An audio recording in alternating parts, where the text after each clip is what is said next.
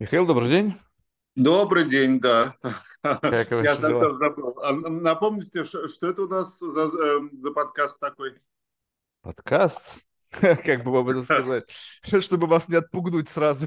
Да. Ну, это подкаст, знаете, э, я бы вам так сказал, что это трюк назвать это подкастом. На самом Понятно. деле это попытка интересных людей затянуть, знаете, в, раби- в мой лабиринт фавна, знаете, как бы в историю, где, где где я использую, ну так, в принципе, понятные всем определения подкаста для того, чтобы эм, использовать, ну, в хорошем смысле слова, нейронку других людей, чтобы посмотреть на мир. Через их призму восприятия этой реальности. Сегодня э, через вас, благодаря вашему уникальному опыту, можно посмотреть на очень интересные м, проблематики, такие как сознание, там, нейроинтерфейс и все это остальное. Поэтому, ну, я в предвкушении, если честно, нахожусь. Мгм. Отлично, давайте вперед, да. А- Спасибо да, за приглашение. А, ну, конечно, блин. Было бы удивительно, что мы вас не позвали. Знаете что, вот, э, ну, учитывая текущий контекст, вообще, вот насколько вам кажется а, возможным, ну, в какой-то там отдаленной перспективе, либо, может быть, в ближайшем будущем, как-то контейнировать сознание. Вот разговоров о том, что это такое, там, даже вот я недавно посмотрел буквально ваш телеграм-канал, там, вы Мгм. поучаствовали в этом, как вы назвали, флешмобе, которые определяли некоторые там проблемы сознания, и сами успели туда накидать их там пять, а если так, наверное, посидеть и подумать, то их там, наверное, будет сотни этих проблем, ну, может быть, они будут высосаны из пальца, да, но вот тем не менее. И все как бы это разговор о чем-то, а, о чем есть много написанного, и все равно это разговор, какое-то блуждание вокруг какой-то черной дыры, то есть научное сообщество вращается на горизонте вот этого какого-то там событий, но от- чтобы поставить точку в решении того, что это такое, пока, Мгм. пока не получается. Значит, эм, о вопрос о перенесении сознания в какой-то носитель. Пра- Правильно я понял, да? Ну, вообще, в принципе, это как следующий так. Я имею в виду, чтобы, чтобы что-то перенести, нужно понять, что мы переносим. Бы Да, вот сцепиться вот за это, а потом уже это, что-то с этим делать. Да, ну здесь, здесь э, идея довольно старая, соответственно, никому не хочется умирать, и по этому поводу придумали э, разные истории о переселении душ, реинкарнации или там загробной жизни и так далее. И здесь мы имеем некий современный виток, где нам говорят, что наше сознание современными методами перенесут в компьютер. Да? Ну, дело простое, посмотрели на нейроны, скопировали их состояние, воспроизвели. И да, даже чуть ли не компании существуют, которые обещают это сделать э, в разных видах. Вот. Но мне кажется, это все такие занятия пустые, поскольку в самом деле непонятно, что такое сознание и что хотят переносить. Да. Ну и здесь имеется масса всяких э, проблем. Э, Основная, нерешенная и непонятно, как ее решать, это так называемая трудная проблема сознания, состоящая в том, что мы более-менее понимаем, что такое сознание. Э, Что? Ну это- вот как бы вот более-менее. Вот можно дать какое-то артикулированное Это- объяснение? Ну, ка- каждый понимает, когда он видит, допустим, э, э, красный цвет, кроме зелё- э, против зеленого, или испытывает какие-то эм- эмоции, ра- радость, там, я не знаю, от выигрыша в лотерею, или там огорчение эм, какое-то, или вкусовые ощущения э, во время обеда и так далее. Все, это мы знаем, да, и глупо было бы утверждать, что этого нет. Ну, хотя некоторые философы утверждают, почему, что этого ничего нет, это наша иллюзия. Ну, иллюзия не иллюзия, но оно есть. Вот. Ну и кроме того, мы знаем, что все это происходит из мозгов, а мозг подчиняется законам физики, там нейроны соединены друг к другу, посылают друг другу разряды электрические, и, соответственно, тоже мы вроде понимаем, как это ра- работает, э, и э, в принципе, если мы это долго-долго изучаем, мы все, все это объясним. Ну, нейронаука сделала колоссальный про- э, прогресс в этом э, понимании, так что э, понятно, что чем больше мы изучаем, тем больше нам все это будет э, становиться понятным.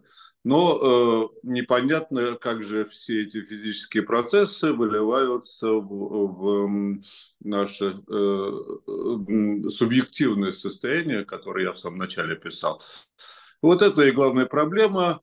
И, соответственно, тут э, нагорожено множество философских э, теорий, которые представляют из себя в основном конструкции из, из слов и не, не на миллиметр не продвигаются к решению этой проблемы.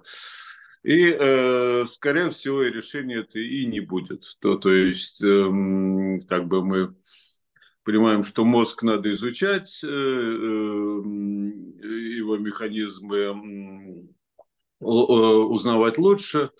И так мы э, достигнем многое, многого, скажем, будем лечить какие-то болезни и так далее, и прочее, прочее. Но именно вот эту субъективную сущность мы пока не знаю, как, как мы вычеркнем. То есть это да. даже не вопрос времени, да, а вопрос вообще принципиальный нового подхода. Это же любопытно, что можно же себе так представить, да. что как бы вот intelligence, да, и наличие внутри intelligence, ну или рядом сознания, это же как бы два как будто бы параллельных процесса. Ну, то есть можно же себе представить, что эволюционно нам просто повезло, что мы не просто как бы у нас есть какой-то некий интеллект, но у нас есть еще и сознание, которое позволяет чувствовать. Ну, то есть у компьютера у него есть интеллект, ну, какая-то форма, но нет сознания, то есть он не чувствует, он что-то там общ- обсчитывает. И, возможно, как бы я просто пытаюсь понять, почему так сложно. Ну, то есть как-то более-менее разобрались там с внутренними органами, там что-то там, ну, я в какой-то в теме аппроксимации.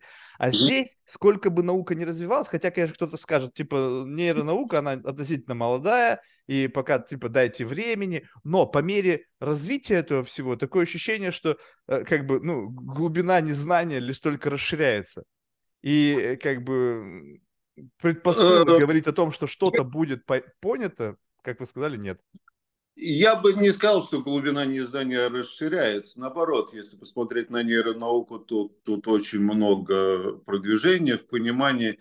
А единственное, что вот этот как бы философский вопрос, э, назовем его, в нем никакого прогресса вообще нет. Э, так. Но а, э, как бы а, философский вопрос, он помогает, либо наоборот мешает? Ну, потому что иногда бывает, что философия, Он... она как бы раздвигает да. границы представлений, поэтому у нас больше становится вопросов. Возможно, он мотивирует. Скажем, я подозреваю, что многие нейроученые мотивированы именно этим, что как бы э, нужно изучать не там почки или там, э, э, я не знаю, печень, да, а именно мозг, потому что вот он интересен тем, что именно он является источником всего э, для нас. Вот. Ну, как мотивация, да. Ну, а когда уже конкретики касаемся, то здесь, э, здесь э, философствование нейроученым не поможет. Ну, если, конечно, он не относится конкретно к группе такой довольно узкой, изучающих сознание. Это, знаете, вы, кстати, любопытно в том плане, что вот э, ну, как бы, когда разговор заходит о субъективности сознания, мы же действительно считаем, что мы как бы вот как-то как бы субъекты какие-то, да, то есть у нас есть какое-то свое видение мира, свой красный, свой там вкус, не знаю, шампанского, виски, омара. Да, да, да. Вот, но представим себе, вот можно, я как-то так, у меня какая-то такая метафора возникла, знаете, вот эти вот есть эм, э, музыка ветра, ну вот какие-то девайсы, которые там развешивают в саду, и э, когда дует ветер, они начинают как-то звучать. Э, это такая, представим себе, что это некая инженерная конструкция, которая uh-huh. выполнена определенным образом, и разные вот эти вот ветряные мельницы издают разный звук. По сути, когда дует один и тот же ветер. Так вот, представим себе, что мы как биологический юнит, в силу каких-то внутренних генетических мутаций, особенно как бы особенность нашего инженерного строения, подключаясь под какое-то единое ну, что-то, какое-то поле, начинаем отбрасывать в этот мир некое что-то, как музыку ветра, но очень специфическую, которая как раз-таки определяет вот субъективность нас как отдельных индивидов. Но по факту то, что через нас проходит, как некая э, гравитация, которая нас объединяет, возможно, это какая-то сила, которая индуцирует в нас проявление сознания. Э, ну, здесь, э, я думаю, в том, что вы сказали, есть много правды. И основная правда, что здесь важен как бы процесс обработки информации. То, то есть, в принципе, можно представить мозг, сделанный с помощью каких-то других носителей. Ясно, что там происходит какая-то обработка именно сигналов. Да? Вот, и откуда здесь берется вот эта э, э, как бы музыка, да? Но, но э, теперь уже аналогия с музыкой не очень хорошая, поскольку она как бы предполагает, что вот еще чуть-чуть, и мы все объясним. Но мы ничего не объясним, потому что здесь мы попадаем в ловушку, что мы просто начинаем описывать вот это сознание, которое, я думаю, мы как материалистический объект, да, то, то есть как бы из, эм, скажем, атома вдруг кто-то такой э, появится, и вот это вот оно, да. А это большая ошибка описывать это как э, объект. Это не объект, это исход, ну, это не некое, как бы, нечто другое. Нечто другое, да. И вот эти все разговоры больше всего мне не нравится панпсихизм, который приписывает, что Чайники чего не возьми, у него немного сознания, но это опять-таки ни к чему скажу. Мое сознание, это же не есть сумма сознания атомов. Э, а, это очевидно, что это не так. То есть зачем мне панпсихизм, чтобы объяснить мое собственное сознание? Тут, тут, тут очень много глупостей именно да, даже вот забавно наблюдать, как э, философы, которые не считают себя материалистами, рассуждают вот как именно такие кондовые материалисты. Да, но это же любопытно так рассуждать. Вот если взять как бы, ну, насколько я понимаю, э, что да. они как бы верят в фундаментальное сознание, что оно как бы присутствовало вот на этапе зарождения всего. А что если именно вот это вот какая-то энергия, ну, если, я не знаю, что-то, она именно пророс, как бы, вот и ей нужно было контейнироваться в каком-то сложном биологическом виде. И вот это как одна из функций того, какими мы стали. Ну, скажем так, вот, вот эта вот идея, что вот она должна была создать для звучания уникальный музыкальный инструмент, в котором она в какой-то момент оно могло зазвучать. Угу. А, да, есть, есть такой метод рассуждения. Да, я даже был такой болгарский философ э, с фамилией Павлов, да, и он написал книгу «Теория отражения», и там как раз он с марксистской точки зрения очень занудно, там на тысячи страниц, описывает, как сознание появилось. И, ну, поскольку он марксист, то ему нужно было, чтобы сознание появилось исключительно у пролетариата, да, а все, что было до того, оно было бессознательное. И вот он начинает рассуждать о том, ну а как же вот какой-нибудь цветок, роза, а она красивая, великолепная, да, но она даже не знает, что она существует, не знает, насколько она красива. И я уже забыл там какое-то такое витиеватое объяснение, что, э, по-моему, устремленное в будущее, что когда победит социалистическая революция, тогда мы полностью осознаем красоту розы. Вот. Э, но опять-таки, ну, э, э, фундаментальность сознания очевидна в том плане, что как бы его нельзя отрицать, да, что раз. Не, но раз. фундаментально в том плане, оно было всегда, либо оно вдруг в какой-то момент слож... увеличение сложности нашего устройства возникло как некое реакция на это усложнение. То есть либо оно а, было ну, всегда, либо так, оно появилось. Так, так, существование сознания нельзя отрицать, да? Ну, а раз оно существует, то здесь при, э, вся обычная масса вопросов, а почему, а зачем, а с какой целью, и э, к чему это все приведет, это все э, все валидные вопросы. Ну, опять-таки вы можете сказать, ну, а атом, да, он же тоже красив, ему надо знать о своем собственном эм, существовании, как-то его оценивать. Вот. Ну, единственное, что я могу сказать, я, я не знаю, но конкретно для описания э, того, скажем так, для описания того, как работает мозг человека, нам все эти концепты абсолютно не нужны. То есть нам не нужны сознательные атомы, чтобы э, описывать, как работает мозг. Тогда вот любопытно, вот если, э, да. ну, если какой-то тогда более-менее ну, рациональный способ того, чтобы как бы понять природу этого устройства. То есть такое ощущение вообще изначально. Выглядит это так, что эта система очень сильно защищена. То есть защищена как раз-таки от приматов. Ну, то есть вот э, как бы чувствуется вот некая форма intelligence design, да, что настолько сложно, что никакой реверс-инжиниринг не приводит к никакому внятному результату. И такое ощущение, что это некая форма защиты, которая на что похожа? Что представим себе, что это настолько что-то сильное, это как, ну, как пример там обезьяны с гранатой, да? То есть угу. как бы, для того, чтобы мы не навредили. И некая эволюция развития человека, разв... развитие науки, техники, этики, вообще всего остального должна достигнуть определенного уровня, и вот тогда откроется этот ларчик. Просто мы пока не в нужной точке, и поэтому мы поняли уже, как там работают почки, печень, потому что с этим, ну, как бы не навредишь особо, ну, как бы можно, конечно, умереть, да? но, в принципе, как бы, ну, никто не будет сознательно себе вредить. А вот попытка залезть туда, это просто совершенно принципиально иной виток эволюции, и как бы мы просто к нему пока не готовы.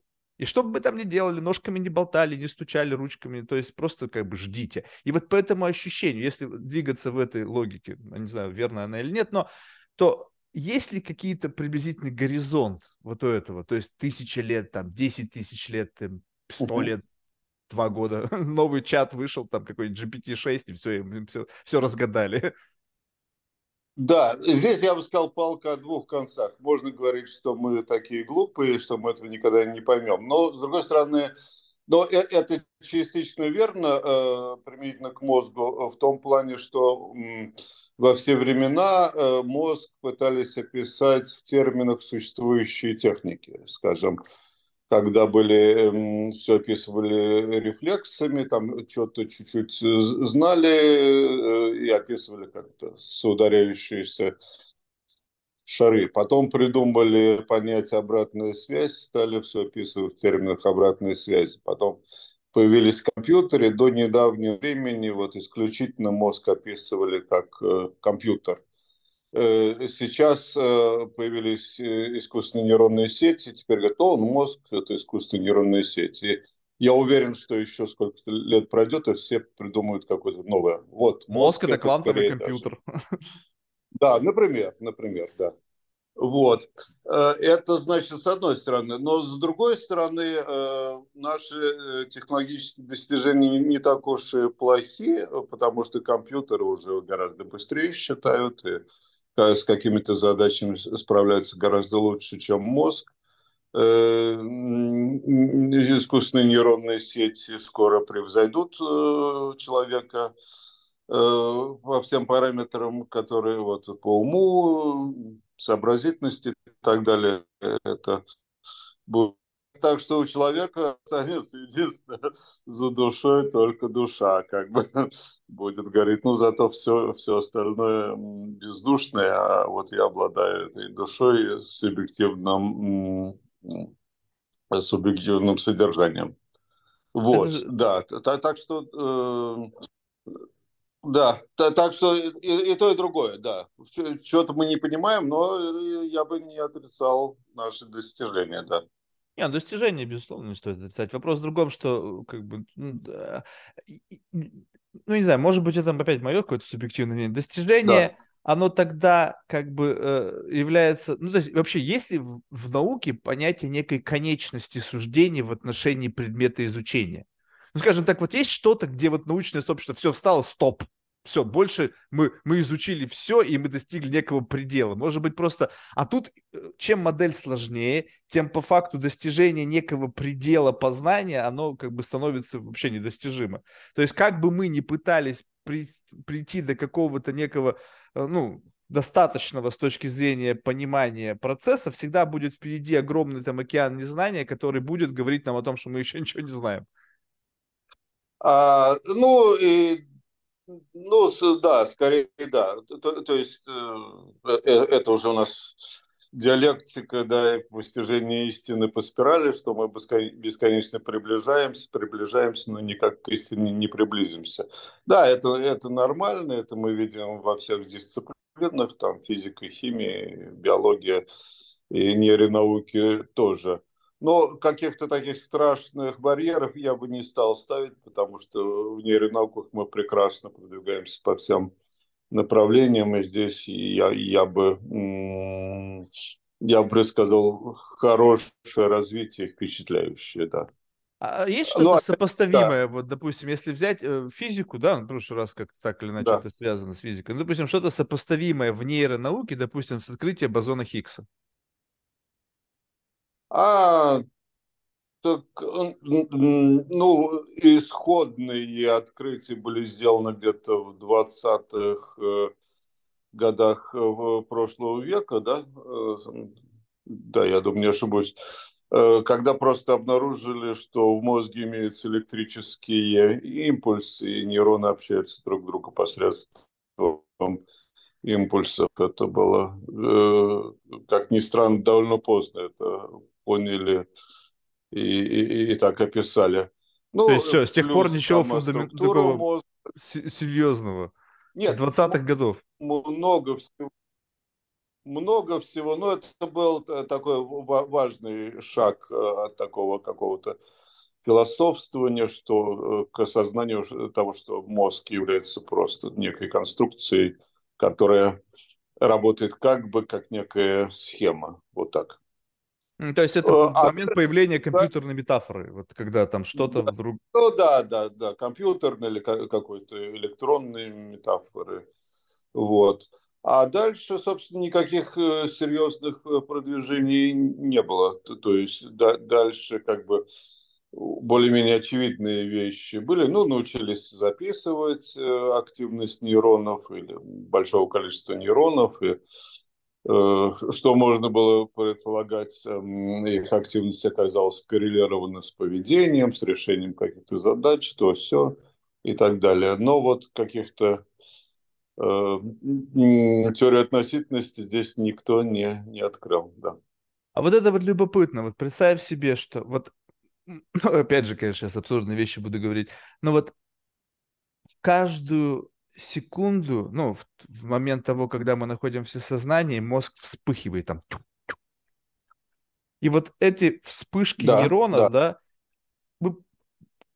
какой колоссальный как бы объем энергии каждую секунду э, рождает каждый из жителей на планете Земля. Ну, то есть, скажем так, представим себе, угу. что у нас, если мы используем компьютерную метафору и какой-то там hardware, то у нас 8 миллиардов девайсов, чего-то у них там вспыхивает и да, создают да. какое-то нейромагнитное поле, там какие-то разряды и так далее. И это все просто на таком тайне-тайне уровне происходит, что мы как бы не в состоянии это ну, регистрировать ушами, либо какими-то другими там тактильными ощущениями. Но вот угу. это все, вот есть ли какая-то, ну, сейчас переход какую-то там на сферу, что угу. где-то какой-то такой общий нетворк, котором это все как бы с чем-то взаимодействует. То есть э, эти сигналы, они просто вот как, как какие-то не связанные между собой девайсы. Просто я к чему это все веду? Вот угу. есть ощущение, когда, я не знаю, было у вас или нет, или это опять же иллюзия моего сознания, да? да. Когда ты попадаешь в какую-то новую для тебя общность людей, то так или иначе в какое-то время происходит, ну, то есть кто-то говорит, что это там, не знаю, ассимиляция, интеграция, мимикрирование, там, зеркальные нейроны, но но как будто бы даже на каком-то невер... за пределами вот этого базового набора когнитивных гаджетов органов чувств происходит обмен информацией. Как-то ты что-то вот обмениваешься с этими массами, с этими группами людей новых, приезжая, допустим, в другую страну или еще что-то. Как будто бы вот этот вот процесс какой-то какой-то нетворк существует, но мы пока не понимаем, как это вот процесс взаимодействует. Как бы своего рода некая, опять же, метафора интернета, распределенная какая-то серверная база, которая взаимодействует посредством передачи через провода или там беспроводным способом, в данном случае беспроводным, да? А, ну, эм, все-таки я бы придерживался законов физики, я бы не, не строил эм, такие теории, где вопреки законам физики что-то происходит. А что противоречит Но, конкретно э, физики? Причем здесь противоречит то, что, допустим, это происходит, и теперь вопрос встает, а оно же как-то обратно может, должно воздействовать на физический мир. Скажем, я оказался в этой новой для себя социальной среде, слился посредством биополя что-то, и я себя начинаю вести по-другому. То есть, скажем, я, я двигаю руку, да, а это уже физическое явление, и оно объясняется исключительно законами физики. То есть, приплетать сюда какие-то потусторонние вещи, это значит... Эм, ну как, ну вы же э, начинаете себя закон. вести по-другому. Вот, допустим, попали вы в Японию или Сингапур, такая чистота, да, что начинаете, да, да, как бы бумажку уже не бросишь. А что, а что вас останавливает? Нет, нет, э, я, э, я приветствую такие высокоуровневые описания, но на низком уровне все равно это законы физики, то есть законы Ньютона и так далее. И Э, можно приписать, что некая субстанция потусторонняя э, воздействовала на бильярдный шар, и он э, изменил скорость своего движения, но так не бывает. Все все-таки действует по законам физики. Поэтому, значит, касательно высокоуровневых описаний, здесь бы я придерживался такое, э, где это э, имеет смысл, э, значит, использовать, да, но эм, не, не заменять физику этими описаниями. Я, нет, я, это я понимаю, но вопрос в том, что вот именно если посмотреть на биологию этого процесса, что это просто так совпало, что в результате какого-то эволюци- эволюции, когда мозг формировался так, как он формировался, именно возникла электрические связи между нейронами и какие-то вспышки, которые можно зафиксировать там энцефалограммой или какими-то другими девайсами. То есть то, что есть вспышка и то, что есть некая регистрация этих сигналов, это просто как side effect этого, либо это не side effect, а это необходимый механизм. То есть именно так надо, и именно то, что можно это сверху как-то зарегистрировать, то, что что-то есть исходящее какое-то сообщение, смысл есть в наличии этого исходящего сообщения. Если в нем есть смысл, и он куда-то направлен, значит, есть место, где он каким-то образом регистрируется. И тогда что это за место? То есть, может быть, это и есть то, как бы, с чем мы производим, как бы, есть некая какой-то там, не знаю, там, ноосфера Вернадского, которая как-то на нас влияет. И вот именно особенность нашего интерфейса, она просто, это как фидбэк-луп. То есть, что-то вошло, что-то вышло, и постоянно такой как бы reinforcement learning. То есть, и мы постоянно что-то туда посылаем. Главное, чтобы частота была такая незначительная, чтобы это не забивало, не знаю, наш эфир чтобы мы друг друга слышать могли. Представляете себе, была бы какофония звуков. Может быть, она и есть, мы просто научились контейнировать этот шум, и его просто не слышим. Э, ну, несколько замечаний. Первое насчет эволюции. Вот эволюция зачем-то используется как заклинание, что эволюция сделала. Значит, что это означает? Э, нам для нашего обсуждения можно вообще отвлечь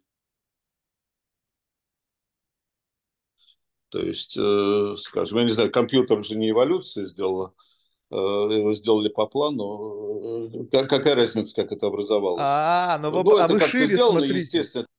Что да. именно эволюция, потому что актор этого создания человек, который является цепочкой эволюции, то есть как бы на определенном этапе развития человека ему появился нужен экстеншн, который выходит за пределы его биологического тела, и этот экстеншн – это компьютер.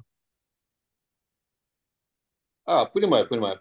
А, то есть, ну, эволюция всего лишь, она э, дает нам вы, выжить, э, размножаться, э, воспроизводить себя примерно такими же и так далее. Это, это все действительно есть, да. И, ну, будем считать, что и мозг для этого. Значит, зачем для этого нужно сознание или всякие биополя и так далее – это, это непонятно, потому что точно так же и зомби могут участвовать в эволюции. выживать, то, то есть здесь по логике э, появление сознания никакого эволюционного выигрыша не несет, да? Вот. Нет, э, в принципе, все эти такие рассуждения, они, э, можно их приветствовать. Единственное, э, они должны давать что-то, какие-то предсказания, кроме самих рассуждений. Вот так. То есть, то есть если вы сможете что-то предсказать, да, новое, да, тогда, тогда это будет хорошее рассуждение. Если это, это не некое, некое философствование, то, а как же оно? Вот. А, ну, может быть интересно, да, в смысле, что ясно, что мы не все понимаем, есть что-то еще, да. Но, ну, есть, а, а, а что, что вы предсказываете? И тут мы не можем ничего предсказать, так что можно остановиться на этом, да, поставить это, точку. Это кто-то же сказал, да, какое-то высказывание крылатое, что типа экстраординарные гипотезы требуют экстраординарных доказательств, да, ну что типа этого. То есть если ты что-то да, такое да, выдумал, да, да, то да, ты да. При... расскажи, пожалуйста, в такой же как бы вот экспрессии, для чего это все нужно, то есть зачем все усложнять. Не, ну это же действительно удивительно. То есть по факту э, на планете Земля существует различное количество биологических видов, что сейчас, опять же, в, рам- в разных степенях, что типа деревья деревья, у них типа есть какая-то форма интеллекта, да, что они там, но у них наверняка нету сознания, хотя мы, ну или не наверняка, мы не знаем. То есть для развития, в принципе, как вида, как, не знаю, как какого-то, не знаю, субъекта вот этого живого мира, не, не, не всегда нужно сознание. Соответственно, получается, что, опять же, это сознание, оно как бы просто нам как бы как некий в нагрузку получилось, ну то есть как бы вот что раз и как-то вот оно возникло, и мы за это зацепились. И вот как только кто-то осознал внутри себя себя, это начало вот как бы развиваться. Вот тут просто очень любопытно, что э, вообще в принципе даже внутрь себя заглянуть. Вот что значит иметь сознание и вот в рамках вот этой рефлексии задать себе вопрос, а кто сейчас вообще говорит? Ну, то есть вот я сейчас как бы заставляю себя говорить, потому что то, что я сейчас говорю, по сути, рождается в момент того, что я сказал. Я даже не успеваю подумать об этом. Я не... Это как бы откуда-то приходит, вот это вот откуда-то. И вот это вот откуда-то живет со мной 24 на 7, ну разве что, когда я засыпаю, и там тоже неизвестно, что происходит. Может быть, мы живем другой жизнью эти 8, там, 10 часов в день, да, просто мы стирается на выходе вся информация, что было, и осколки в виде сна лишь только остаются.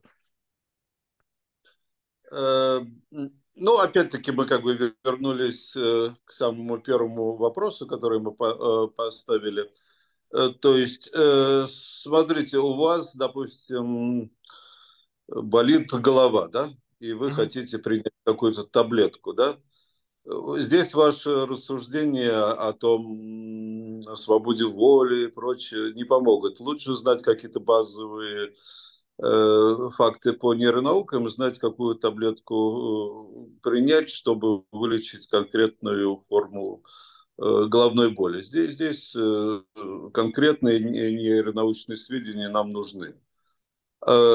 Что касается высоких материй, да, можно порассуждать, но всегда, всегда когда вот мы касаемся практичных, конкретных проблем, нужны нам э, конкретные знания, да. Так, как бы вопрос конкретных знаний, мне кажется, причем, мне кажется, и, ну, идея, э, и как бы, прелесть да. философии, что она ага. позволяет просто э, набрасывать какие-то вопросы, да, такого плана, они как бы уходящие в никуда по факту, да, то есть в какого-то такой риторической формы. Но часть из этих вопросов в процессе рефлексии и как-то раздумывания на эту тему могут вылезать во что-то практическое. Ну, то есть как бы Но, вот... Э, например? Ну, э, как же, вот э, это же любопытно, что а, за однажды, ну, я не знаю, как историю этого процесса, однажды задумавшись о том, что происходит во мне, почему я грущу, ну, кто-то там из первобытных людей, там какая-нибудь, там, не знаю, волосатая обезьяна, это привело впоследствии к изучению нейронауки, допустим, или, псих, или появлению ветки психологии. либо там, не знаю, какой-то терапии. То есть как бы э, из, изначально явно у, у людей более раннего периода не было каких-то прямых вопрос, ответов на эти вопросы. И у них были какие-то абстракции, то есть какие-то представления о чем-то. И впоследствии эти абстракции, часть по-прежнему осталась в форме абстракции, философии, там каких-то рассуждений на тему каких-то высоких материй, а часть из них перешла в плоскость прикладной науки, где можно теперь четко понять, что если у тебя мигрень, то какие-то там триптаны там выпил и все прошло. То есть вот это как бы постепенно-постепенно превращается во что-то, что можно пощупать. Но если эти вопросы перестанут возникать, и мы всегда будем как бы говорить, задай вопрос, который предполагает сразу же наличие ответа. Да, с этим соглашусь, но единственное, что может быть философия, э, в каком виде она существует, существует э, сейчас, э, ну, слишком поможет. Поскольку если вы посмотрите на философию, все, что они делают, это они как бы плодят, плодят языковые конструкции, как правило, наводят какую-то систематику, там разобьем этот вопрос на первое, второе, третье, четвертое, пятое, десятое. Ну, как бы это интересно, но это э, не совсем э, напрямую связано вот э, с нейронаучными вопросами. Ну, хотя все это интересно, я а, так а, огульно не буду все хаять.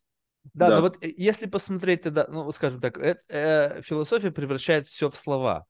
А можно ли говорить о наличии сознания без языковой модели? А, конечно, конечно. Э, опять-таки я хотел сказать, что по аналогии я бы не стал э, отрицать сознание, скажем, у муравья. Почему? Почему? У него есть и глаза, и все. Скорее всего, он что-то осознает, но у него же нет языковой модели. А, тогда почему как бы мы считаем, что... Ну, то есть э, наличие сознания тогда характеризует наличие какой-то системы рецепции, да, то есть э, восприятие этой ну, реальности. То есть если есть глаза и какой-то набор из органов чувств, то есть само понятие чувственности, ну, только какой-то. И получается да, да, дальше да. то, что мы пропускаем через нашу систему, оно можно разложить на несколько этапов. То, что я вижу, и то, что я чувствую по отношению к тому, что я вижу. То есть вот то, что я чувствую по отношению к тому, что я вижу, это языковая модель как надстройка над сознанием. А, ну, верно. Здесь как бы нужно э, не только, скажем, автоматически среагировать, но как-то и оценить э, то, что вы чувствуете, да, вот так. Это, я, э, ясно, что осознание требует некой дополнительной обработки этой информации. Так, так бы я сказал. Но, то с другой это, стороны... То есть, грубо говоря, рептильный мозг и сверху то, что на нем есть, это вот и есть вот эта штука. Ну, скажем, я вижу, не знаю, э, чашку кофе, да, Угу. На, на это известно, какие существуют э, разделы мозга. Есть разделы мозга, которые анализируют именно форму этой чашки, э, плюс есть разделы, которые анализируют, где эта чашка находится, плюс дополнительные, которые подсказывают, что с нею можно делать, скажем, если это чашка кофе, то ее нужно пить. Если это там стакан с клеем, то не надо пить и так далее. Э, как бы все это более-менее понятно. Но если убирать это все, да, скажем, доходить до уровня муравья, да, но опять-таки, я думаю, он тоже э, хорошо анализирует окружающий мир, то даже какие-то базовые ощущения, почему они не могут осознаваться. Как бы тогда получается, что если языковая модель это просто уже как бы следующий этап, что мы что-то чувствовали, и в какой-то момент с появлением языка и некой рефлексии просто стали описывать то, что раньше было в невербальном спектре. Ну, да, то есть вот этот вот разговор о, о чашке кофе, это как бы вот только язык. Да. По факту это есть без языка, угу. но язык дает да. мне возможность сказать, описать фокус моего внимания. Да, да. Угу. Вот, и, и получается так, что это как бы некая модель а, вербального рендеринга действительности, то есть превращение того, что я вижу и чувствую, в некий набор слов, которые э, понятны другому человеку, либо группе людей, и основано все на неких там ассоциациях и каком-то там тезаурусе, там понятийном аппарате. Угу. Ну, если вот э, взять, скажем, обезьян, э, в качестве примера у них есть примитивный язык, э, там несколько слов, одно из них, по-моему, змея, значит, потом опасность или я одинок. Вот какой-то базовый язык существует, но сознание их, наверное, гораздо богаче, потому что если обезьяна видит апельсин, она понимает, что она видит апельсин, хотя она не может сказать, я вижу апельсин, там, этот цитрусовый и так далее. Вот, и, естественно, язык обогащает наше сознание, но именно аб- абсолютизировать язык как источник сознания я бы не стал. Да, но вот это, кстати, замечательную вещь вы сейчас сказали, это же даже удивительно. То есть получается так, что развитие языка да. приведет к более лучшему пониманию, что такое сознание. То есть если у нас появится более совершенный описательный язык, и то, что сейчас в нас происходит, а многие люди, ведь сталкивались с людьми, которые говорят, о, это невозможно описать словами. Типа, я влюблен, я испытал какой-то experience. Так опиши. Ой, не могу. То есть получается, что, ну, я сейчас э, как бы в зависимости, там кто-то, может быть, Пушкин бы описал, я имею в виду, что средний градус описательного языка в какой-то мере э, ограничивает нас от более детального описания того, что внутри нас происходит. И вот в этом отношении, вот, ну, я не знаю, насколько это вообще существует или есть какие-то на эту тему исследования, насколько сейчас язык позволяет описывать то, что, ну, э, э, описывать то, что с нами происходит с точки зрения сознания. То есть вот где вот этот вот гэп между полным описанием, full description условно, либо тем, что удается в рамках текущего mm-hmm. языка и, возможно, вот этого распределения на э, осознанное восприятие и неосознанно. Угу. Нет, язык здесь нам, конечно, огромный помощник, потому что без языка бы мы вообще не имели эту беседу. Ну, во-первых, без языка бы мы не рассуждали о смертности, потому что многие полагают, что животные особо не переживают, э, потому что они как бы не в курсе, что все мы умрем и так далее. Вот. И, соответственно, опять-таки, эм, э, философы уже бьются столетиями э, о всяких вопросах, откуда берется краснота красного или зелень зеленого. При помощи языка мы более-менее понимаем, о чем каждый из нас э, говорит. И, и, и это помогает нам признавать, что и у других людей есть сознание, не только у меня одного. Да? Раз э, он мне сказал, что там, огурец зеленый, то ясно, что передо мной не зомби, а что-то такое примерно то же самое, что и я. Да, а, но что касается, скажем, будущего языка или там э, языка, который мы приобретем на следующем витке эволюции или технологической эволюции, Тут э, наверняка что-то будет интересное, но сейчас мы даже и представить не можем. Так что вполне возможно, что э, этот новый язык э, заставит нас задуматься о каких-то новых вопросах, которые мы сейчас и не представляем. Это же удивительно, как, ну вот да. я всегда на это смотрю, вот, ну мы не знаем историю с появлением там цветов, да, кто как сказал и как они все договорились, но каждый из нас, наверное, помнит ивент, когда появился iPhone. Появилось да. некое слово, появился угу. некий образ, и он в этот самый момент прогрузился по всем системам, и теперь этот объект, это слово, и то есть мы, если бы это было, но не было слова iPhone, и, скажем так, такой челлендж, типа, назовите то, что вы видите.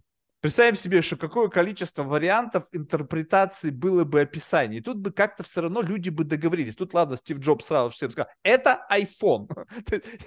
Он просто как бы вменил нам это понятие с учетом там использования своей какой-то воли. И он загрузил, и теперь у нас в голове есть этот концепт. Получается, что все плюс-минус как-то так же появилось. Ну, то есть, как можно было дать название красному свету, и причем это же любопытно, что э, когда появился красный свет как некое слово, как-то так совпало, что это соответствует какой-то длине волны. И почему угу. именно этой длине волны присвоили слово красный? И вообще вот эта вот история, то есть каким-то образом, и как это вот, на, на, интересно, я не знаю, знаете или нет, как происход, происходит вот это вот а, консенсус с точки зрения описательной части этой реальности. То есть как? Ну просто у меня нет оснований спорить, ты что-то сказал, я такой, ну ладно, пусть это будет так. Вот у меня же должно это как-то срезонировать. Вот вы когда сказали, что как, как, как некое такое подтверждение, что да, это так, да, это красный, хотя я еще три секунды назад не знал, что вообще красный существует. Э, да, здесь, хотя я сказал довольно много слов про то, что нам не нужно рассуждать о каких-то субъективных вещах, что все мы определим материалистически, но здесь я оговорюсь, что э, скорее всего, вот это наш субъективный мир вполне соответствует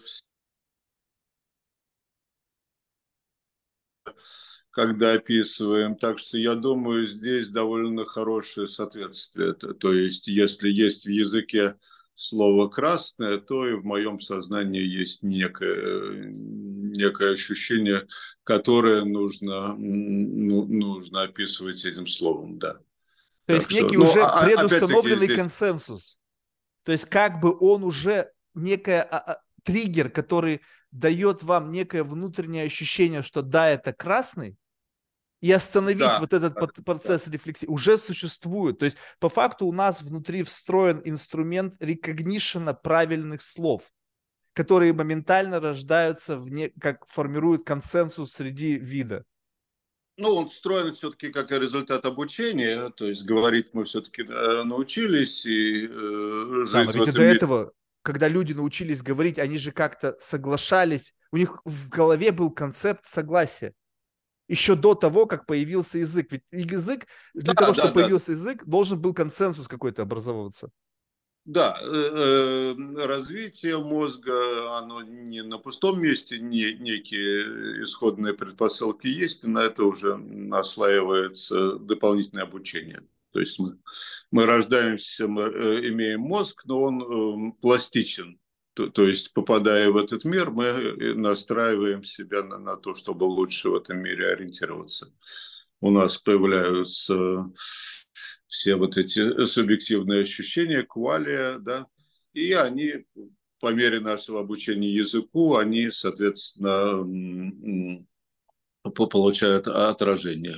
Ну, есть и всякие обратные вещи, что, скажем, если язык, которым мы пользуемся, совсем другой, то и мир мы начинаем воспринимать э, по-другому. Либо еще по-другому. Либо измененное да. состояние влияет на мою описательную модель. Вот это, кстати, ну любопытно.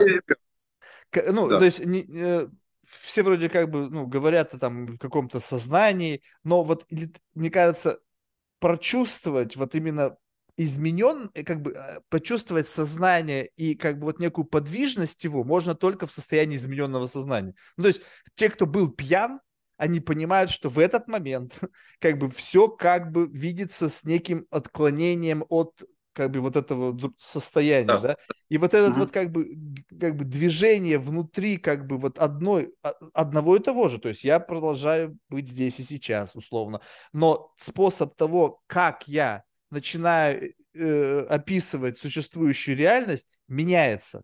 То есть получается так, что какая-то там биохимия или еще что-то влияет на мою модель восприятия этой реальности. И слова, соответственно, появляются другие, потому что Э, как бы, ну, именно вот прецепция вот этого всего меняется. Я чувствую, что здесь более эффективно использовать это слово. А другой человек, находящийся в норме, слышит, что это слово не соответствует тому, что сейчас происходит. И получается так, что как бы вот э, в зависимости от того, как я, э, как мы как бы себя чувствуем, как мы себя ощущаем, мы так это и описываем. Просто получилось так, что вот этот некий такой базовый гомеостаз, ну, такой условно некой психоэмоциональной нормы, позволяет нам всем описывать реальность одинаково. Когда разговариваешь с шизофреником, у него реально совершенно иная, но у него и здесь что-то не в порядке, то есть сам инструмент интерпретации этой реальности, то есть у него какая-то там уже дополненная реальность появляется, какие-то личности вокруг него живут, голоса, это же, это же удивительно. Да, это очень хорошие мысли, да, и э, в частности можно, кстати, опять-таки, э, уйти от использования слов там нормы и отклонения, да, то, то есть э, всякие разные измененное э, состояние сознания, начиная от эм, психиатрических заболеваний, э, плюс использование каких-то веществ, я не знаю, плюс какие-то неврологические травмы, все это интересно, и они, не нужно их эм, рассматривать как эм, отклонение от нормы, а они интересны сами по себе, да. То есть вот это как... некий просто спектр. Это, ну просто мы да. называем некой нормой то, что да. как бы мы привыкли. То есть получается так, что вот опять же наличие некого консенсуса. Когда мы о чем-то говорим, то у нас есть некий такой, как бы получается, градиент нормального восприятия того, что ты слышишь. Если кто-то да. выбивается за некую привычную нам описательную модель, то мы начинаем как бы на него смотреть, то есть что-то с ним не так, да?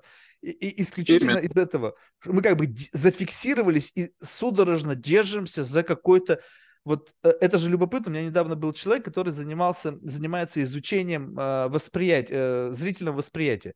И как бы получается так, что с учетом возможности нашей оперативной памяти, мы смотрим в этот мир через крохотную замочную скважину. И как бы получается да. так, и плюс так. еще ведь, ну как бы, ну у нас в рамках этой ограниченности этого видения, у нас и угол обзора тоже ограничен. То есть получается так, угу. и возможно измененное состояние сознания – это взгляд на реальность через другую дырочку, находящуюся ну, поодаль от той, через которую мы обычно смотрим. Соответственно, по факту мы просто смотрим на одно и то же с чуть-чуть другим углом обзора, что дает нам другую описательную модель. Ну вот представьте себе, вот это же замечательный эксперимент. Однажды мне, значит, один знакомый сказал, слушай, Марк, ну, я говорю, слушай, ну а как испытать другую, другое ощущение? Он говорит, а ты, говорит, ну, говорит, ты вот живешь, у тебя гостиная какая-то. Вот попробуй посмотреть на свою гостиную, вот зайди в дальний угол комнаты, ляг на пол и вот из этой перспективы посмотри на свою гостиную. Она будет по-другому, потому что я обычно как бы в рамках моего передвижения в рамках гостиной я всегда смотрю э, в каким-то ограниченным углом обзора. И также и мир, в котором мы живем, мы плюс-минус смотрим всегда с каким-то ограниченным углом обзора в рамках какого-то кон- такого консенсуса того, как на это надо смотреть.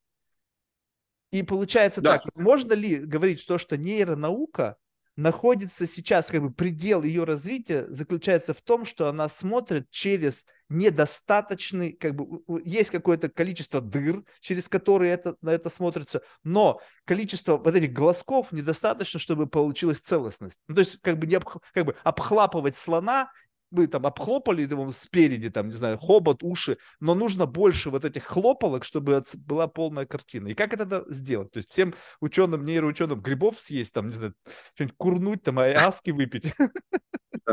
Да, да, да, это все очень интересный вопрос. Я, скажем, э, много работал с обезьянами, ну, там у меня задача была просто обучить их, допустим, дергать за рычаг. Э, особо я об их внутреннем мире не задумывался.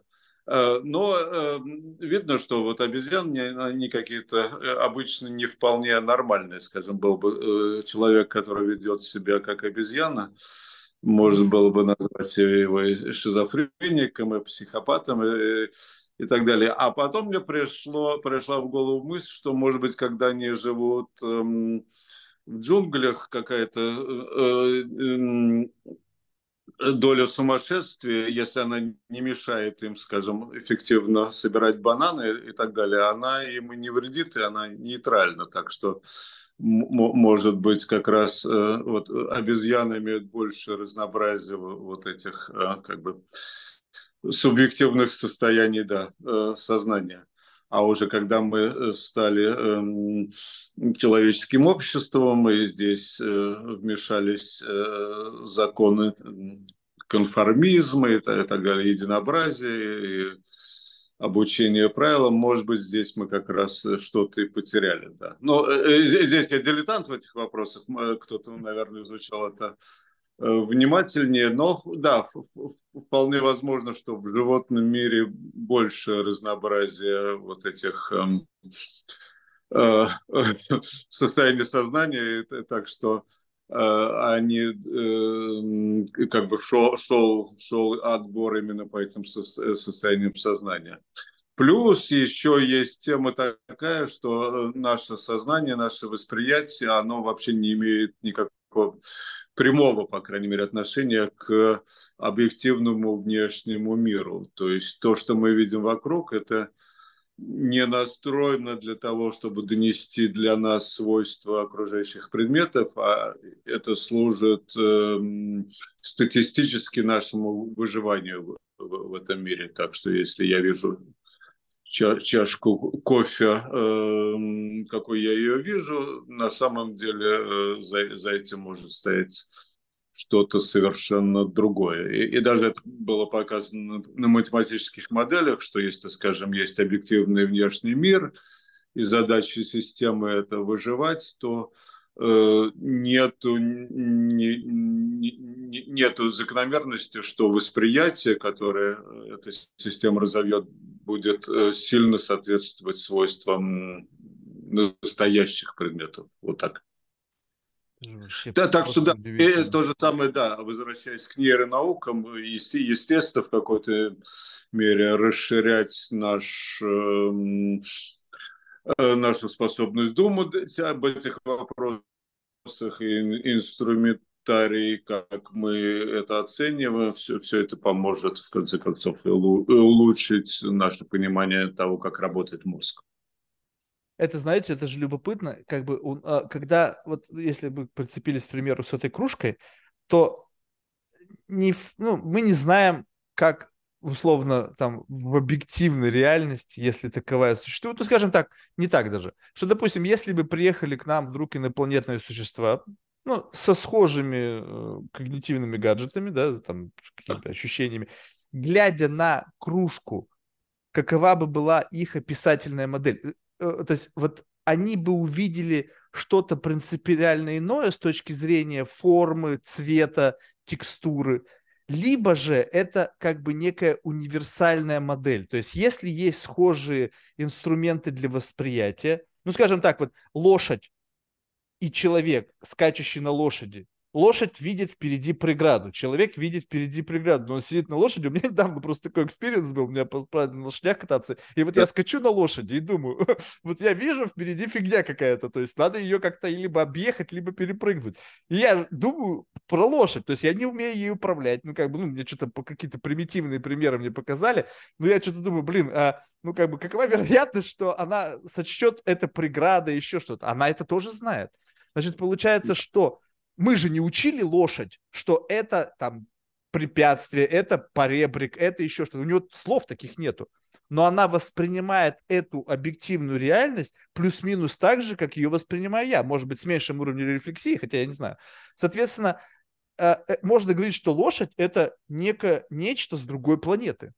То есть ведь если объективная реальность это всего лишь способ репрезентации, как бы э, оцифровки нашим мозгом каких-то объектов, находящихся в этом пространстве, соответственно, лошадь и мы со всем разницей там когнитивного аппарата, да, а, воспринимает объекты, ну, по крайней мере, форм и того, что надо их как бы обходить, одинаково.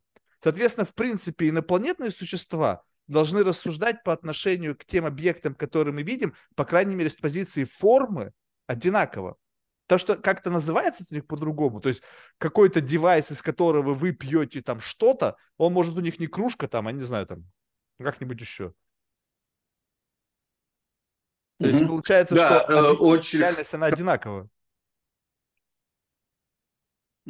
Значит, очень хорошая аналогия с лошадью, как раз вовремя сказали, потому что мозг наш э, в каком-то смысле является лошадью, потому что в нем происходит так называемых бессознательных процессов, которых на самом деле 99.999%, и все это бессознательно, и он трудится как лошадь и помогает нам э, существовать. То, то есть, скажем, я не знаю, даже я двигаю пальцем, да, с моей точки зрения, я позгибал, разгибал палец, но при этом сотни мышц в моем теле сокращаются, я даже не могу сказать, какие, значит, кто-то, какая-то лошадь это делает за меня. И, и э, копнуть э, глубже оказывается, что вообще все управляется такими лошадьми, скажем, я вижу все в трехмерном пространстве. А откуда э, берется мое понятие? Оказывается, мозг, мозг поддерживает эм, это представление о трехмерном пространстве. Если это убрать, скажем, из памяти, как говорят, память бессознательно, уберем из памяти, что у меня Белиберда.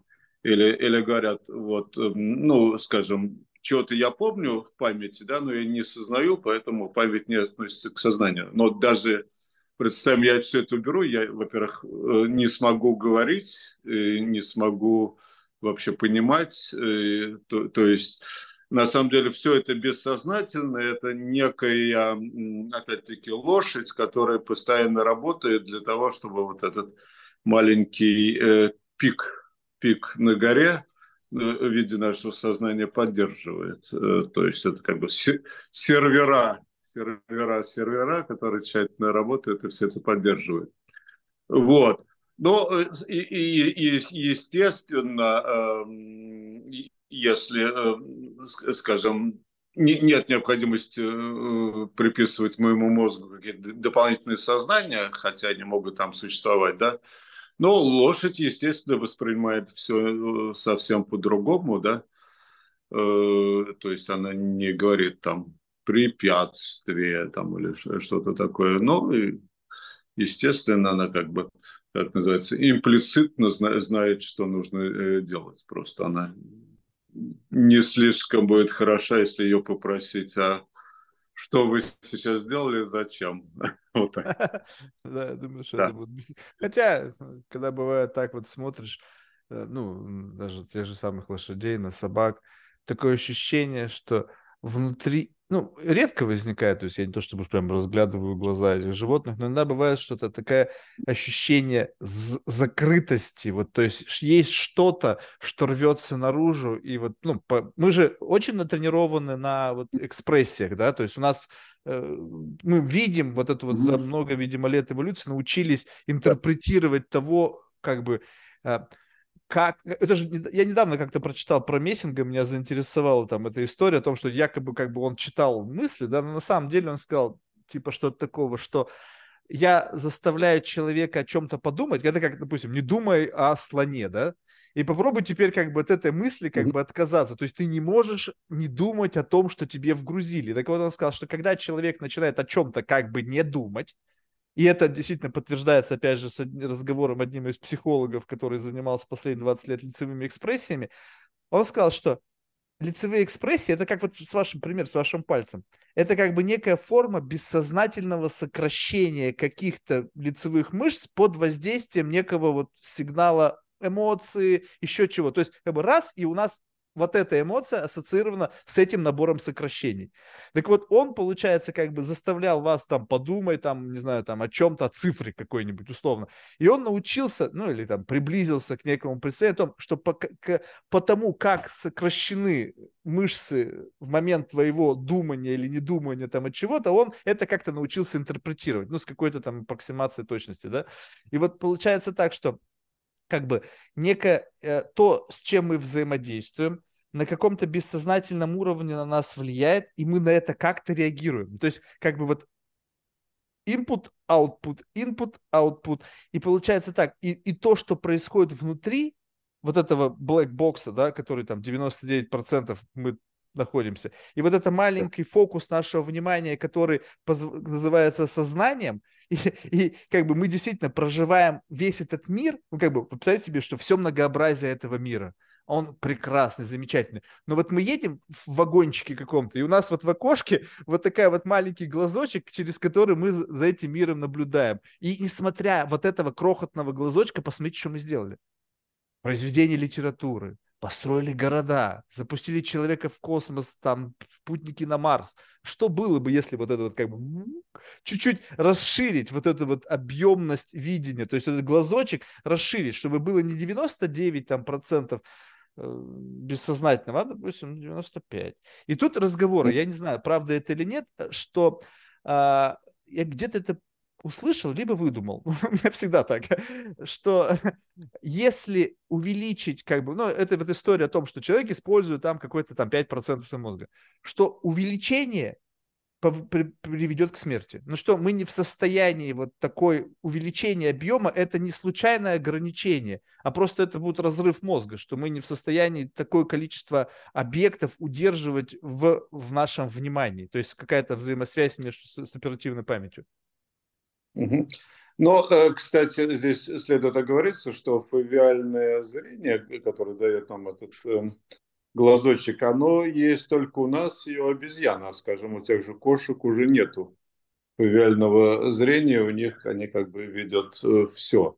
Но, э, видимо, эм, как раз так лучше сканировать все таким узким центральным зрением с высоким разрешением, чем э, как бы видеть все, все и нечетко. Да, так что, э, ну, плюс есть еще... Не, ну, все и четко. Нет, у тебя Full HD. Да, все и четко не, не получится, поскольку слишком много тогда вычислительных ресурсов, да. Вот, так, так что это э, где-то такой trade-off, да.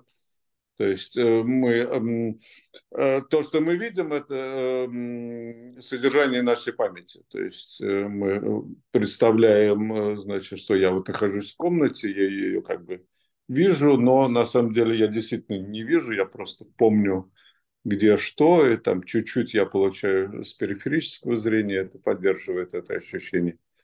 Вот, э, так что э, это, скажем, как бы э, вот это фавиальное зрение, это не наша проблема, а наше приобретение. Так, так лучше, да, я думаю, какие-то технические решения, скажем, искусственное зрение тоже должны опираться на эти моменты. Значит, насчет того, что мозг работает не на все сто процентов, это, кстати, правда, но не, не, не то, как это популярно описывают. То есть, если в каждый конкретный момент посмотреть, как работает мозг, то там лишь небольшое число нейронов будет активно, а какие-то будут просто молчать. Но это э, необходимо для того, чтобы мозг не перевозбудился, не вошел в какой-то ненормальный режим работы. То, то, то есть э, просто, скажем, путем перегревания мозга ничего особо не достигнешь. Да, но вот смотрите, вот тут любопытно. Вот, э, скажем так, вот сейчас я буду опять абсурдные да. вещи говорить. Вот у меня был как-то тоже разговор, мне понравилась метафора, которую мой собеседник предложил. Ну, скажем так, вот, Марк, вот представь себе, что ты думаешь некой внутренней библиотекой. Ну, то есть, как бы вот э, некий набор из знаний какого-то там, не знаю, тезауруса в отношении какого-то предмета дает тебе перспективу, то есть некую глубину и широту мышления, так? И это ограничено тем объемом, ну, скажем так, вот моя библиотека, там, не знаю, может быть, и книжных полок много, как у всех, но там на этих книжных полках там три книжки стоит, да? У вас библиотека, там такой коридоры книг, которые вы в свою жизнь прочитали, и, соответственно, в момент, когда человек подумал целой библиотекой. Бум. Получается так, что в тот момент, когда вы и я как бы начинаем, пытаемся мы, мыслить нашими библиотеками, если у нас ограниченная вот как бы возможность зажигания нейронов да, в отношении чего-то, то это и ограничивает объемность моего восприятия. То есть, скажем так, мы смотрим на нас, сидящих в комнате.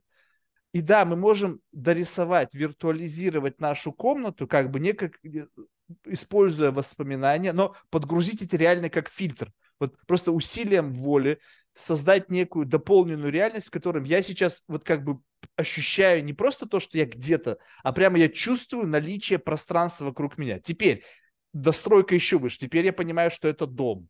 Я как бы, и, и вот постепенно такой зум-аут, теперь я уже там смотрю на уровне своего там района, в котором я живу, и вот, вот это постоянное догружение. Но как только я вышел на следующий уровень, нижний уровень у меня куда-то пропал. То есть у меня пропало теперь ощущение кварти- комнаты, в которой я нахожусь. Теперь я вижу дом.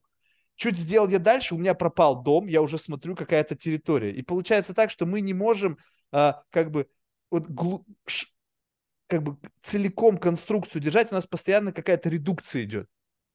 И вот это вот как бы редукция, это постоянно как бы некий слайд, на который я смотрю.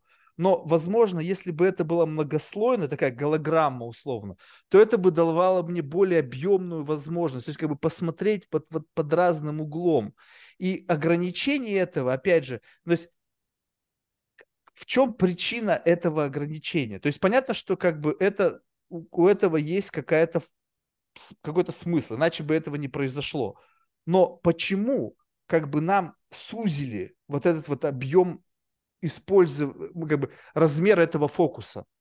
То есть в чем как бы идея сужения вот этого э, видения? Эм, ну, опять-таки эволюция. Просто Видимо, экономия эволю... энергии. Эволюция сказала, что так нам лучше. То, то есть, если, скажем, я во время обеда буду э, думать о химических элементах, которые, э, из которых э, состоит эта еда, то это с точки зрения эволюции и выживания будет не очень хорошо. Но у меня был, например, такой казус, что я когда-то значит, ассистировал на курсе анатомии, резал трупы, и после этого мне сложно было есть курицу, потому что я уже видел невкусную курицу, а я видел анатомические структуры. То есть я видел мышцу, там нерв, вена, артерия. Вот так. То есть здесь, здесь этот контекст не, не помогал. И, э, кстати, переключаться от одного контекста к другому быстро, это тоже наша способность. Это префронтальная кора занимается этими переключениями. Вот, да, видимо, да, все-таки нам лучше держать внимание на чем-то одном, но при этом иметь возможность переключаться, когда необходимо. Вот так.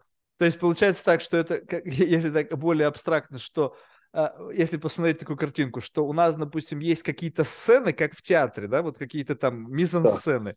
и когда да. мы смотрим на одну, там свет выключен, смотрим на эту, тут свет выключается, здесь он включается. Но мы имеем некое представление о наличии другого контекста, куда мы можем обратиться, сместив фокус нашего внимания.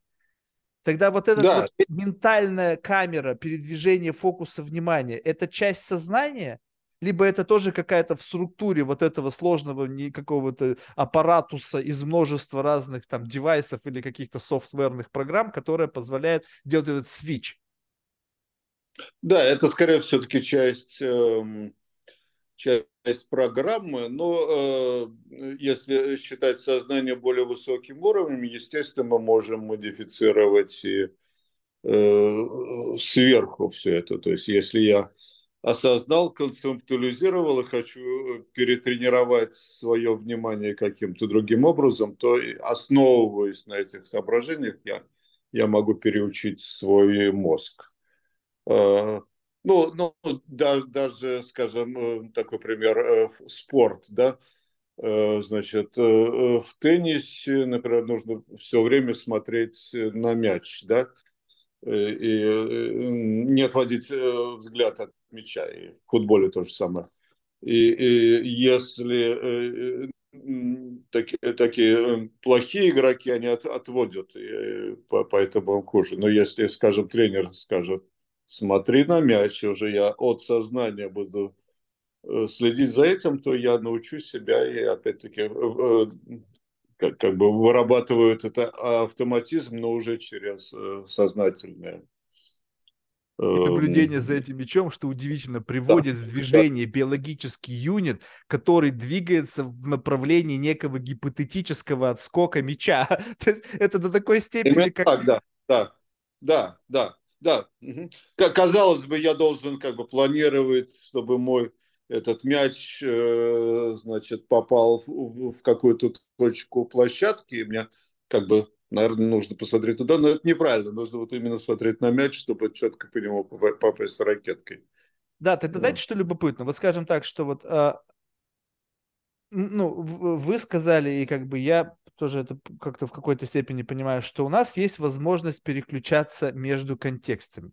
Но вот давайте посмотрим, допустим, вот на наш разговор сейчас. То есть, а, есть ли э, ограничения в потенциальном меню этих контекстов.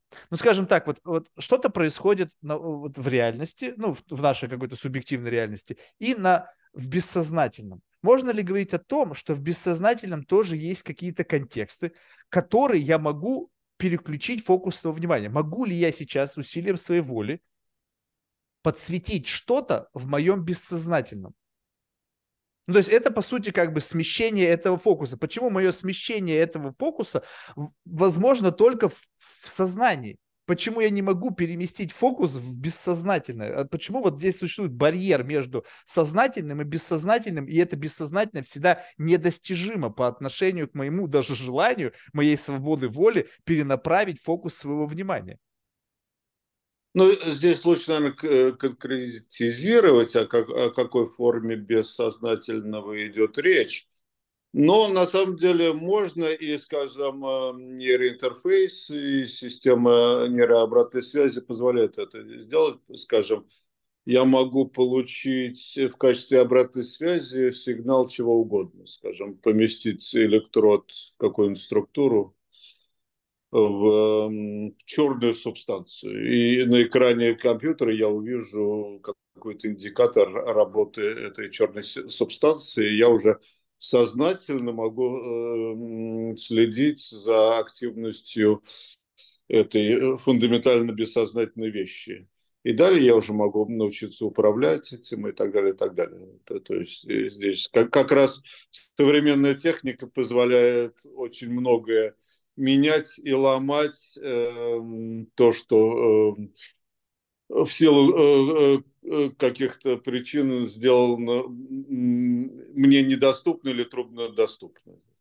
Так что... Да, но вот смотрите, то есть мы, как бы сейчас я так сам сказал, сейчас задумался. То есть я, в принципе, могу обратить фокус своего внимания на бессознательно проистекающий процесс биения сердца. То есть да. я могу раз и как бы э, чуть-чуть направить и прямо вот ощущать как бы пульсацию. Вот, тум, тум, тум. Главное сильно да. не заморачиваться, особенно, знаете, когда вот бывает это понятие bad trip. Вот бывает, когда кто-то вот садист, вот он в рамках этого трипа галлюциногенно заставит. Слушай, а ты слышишь, как бьется твое сердце? И, и это может довести до инфаркта, мне кажется, потому что крайне неприятно, когда ты всем телом начинаешь ощущать пульсацию, это как бы дикость, конечно. Вот, но смысл mm-hmm. того, но, опять же, вот если я, допустим, рассуждаю так, а, и помогут ли в этом нейроинтерфейсы. Скажем так, вот э, мы, э, ну, как это там, про Менделеева, бесконечный это пример о том, что вот он там придумал таблицу Менделеева, но не значит во сне там или еще когда-то. Есть некий э, бэкграунд, в котором что-то происходит, какой-то неощущаемый, ну, не, не, вы, ну, не выносящийся на передний план вычислительный процесс, который как бы а, аккумулирует вот эти пазлы информации, пытаясь собрать что-то из них целое в виде какой-то таблицы в конечном итоге. Процесс закончится, и вынеслось на первый план, да? Вот если мы используем компьютерную метафору, там есть на компьютере диспетчер задач, да? То есть можно зайти в диспетчер задач и посмотреть, что сейчас у меня включено, и какой из этих программ потребляет больше всего вычислительной мощности. И нужно ли мне вообще то, что работает? Может быть, мне нужно что-то отключить, чтобы у меня Photoshop нормально стал работать, ну или там что-то еще. Получается так, могу ли я, используя современные там нейроинтерфейсы, либо какие-то там технологические достижения, каким-то образом натренировать процесс доступа в этот мой внутренний диспетчер задач. И вообще, есть ли какая-то некая аналогия этого диспетчера задач, к которому чисто теоретически можно обратиться? Либо это такая часть компьютерной метафоры, которую нельзя применить к тому, как мы устроены? А, ну, отвечу коротко, да. При, при, помощи нейроинтерфейсов можно получить доступ куда угодно. Насчет диспетчера задач, э, часто описывают это какими-то э, такими э, терминах управления, иерархии, начальник, подчиненный и так далее. Кстати, с этим в последнее время были возражения против этого в силу демократических веяний. Не, нельзя описывать, говорить, например, что кора – это высшая структура. Что же это как-то не, не по-коммунистически? Нельзя. Вот. Э, вот, так что, э, э, но хорошо бы все-таки иметь лучшее понимание того, как работает мозг, да. То, то есть, ну, скажем, мы знаем, что какая-то область ответственна за что-то, это уже хорошо, да. Скажем, я получаю доступ к своей моторной коре, я хочу использовать этот доступ для развития каких-то моторных навыков, это хорошая идея. Вот. Но совсем какие-то завиральные конструкции приписывать мозгу безосновательно, это, наверное, не поможет. Вот так, так, так, так бы я сказал. Но, но, но да, да. То, то есть, э, э, поместив электроды в какие-то части мозга, мы можем считывать, что он делает, и пользуясь каким-то описанием, что это все означает, мы можем управлять и менять самого себя и как бы э, сильно расширить свои функции, да. Такое а возможно. А это, кстати, вот э, удивительно о том, как бы порассуждать, о каких новых навыках человечество с, с какими новыми навыками человечество может столкнуться? Вот у вас был experience управления манипулятором силой мысли? Ну, раз вы с обезьянками работали, сами пробовали? Натренировать э, вот, манипулятор, чтобы двигался и, и как бы силой мысли. Это же какой-то удивительный новый навык. Вот вы просто задумайтесь. То есть мы, в принципе, двигаем частями, конечностями, вот как бы мне вообще труда не составляет. А теперь представь себе, что есть на столе некий манипулятор. Тебе одели какую-то шапочку и заставь эту штуку взять там какой-то объект. Вот, вот это что за навык? Можете просто как бы, ну, мне понятно, что интересно и э, как бы физика этого процесса, но и как бы метафизика тоже, потому что что вообще происходит? Что, что сейчас произошло? Угу. Значит, э, с, э, ну, на себе я, не знаю, к, к счастью, или к сожалению, потому что, чтобы такой интерфейс работал хорошо, нужно непосредственно в мозг поместить электрод. Да, и я А-а-а. не отношусь э, к желающим сделать, да. Можно управлять при помощи электроэнцефалограммы, но там все происходит медленно, и так называемое чувство агентности, оно не очень хорошо работает. Но хотя есть люди, я э, знаю, которые работали, скажем, с электроэнцефалограммой э, лет пять э, ставили самих себя э, каждый день практически, и они э, обучились управлять собственными ритмами великолепно. То есть а, а, обычный человек не знает, что у него там происходит с ритмами, но ученый, изучающий это гораздо лучше представляет, а, опять-таки, пользуясь обратной связью. Э, что касается обезьян, эм, у них, может быть, им, кстати, не хватало чуть-чуть такое вот э, восхищение тем, что происходило, поскольку у них обучение происходило медленно, и, э, и это, кстати, касается вот обезьян, который показывал проблема, что э, обезьяна долгое время продолжает двигать рукой, то есть она пытается помогать себе рукой. И уговорить ее, сказать, мы дали тебе нейроинтерфейс, ты можешь забыть о руке, просто как бы воображать. Это чуть-чуть сложно, но в конце концов получается, да. Есть много экспериментов, где обезьяна практически не двигает своим собственным телом и при этом управляет эм, чем-то, там, э, например, виртуальной э, рукой на экране компьютера или просто э, курсором. Вот. Эм, а был у меня, кстати, да, один пример, когда в самом деле обезьяна выразила некое восхищение. Значит, это было довольно давно, и, значит, один студент, он сказал, Хочу сделать стереоскопическую ну, виртуальную реальность для обезьяны. Значит, но обезьяна, она такая, если на нее, скажем, надеть очки виртуальной реальности, она их сразу схватит и потом съест. Так что это... Значит, мы э, долго рассуждали, как бы это делать, и он сказал, э, говорит, а я вот прикреплю вот трубку, через которую обезьяна сосет сок, я прикреплю непосредственно перед этой э, трубкой очки, там, си, э, синие и красные, и она будет видеть э, в, в трехмерном виде. Ну, я ему возразил, я говорил, зачем ей это надо, она наверняка не будет даже стараться видеть. И вот я ошибся, потому что как только обезьяна увидела, что она через эти очки э, видит трехмерное изображение, она прямо прильнула к ним и э, не хотела mm-hmm. отводить глаза и пыталась руками ловить такие виртуальные предметы, которые вокруг нее летали.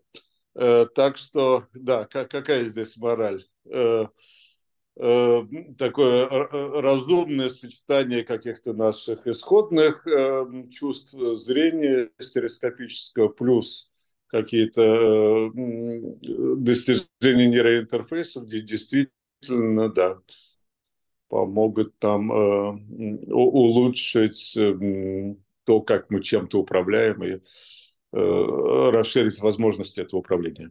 Вот это любопытно. То есть, если говорить в целом, вот э, э, как бы когнитивные возможности, ну, скажем так, вот какой-то такой, ну, может быть, несколько размытое в разных головах, наверное, опять каждый по-своему представляет, о чем идет речь, да? Ну, я сейчас не говорю академическое сообщество, а такой в среднем по больнице обыватели, да?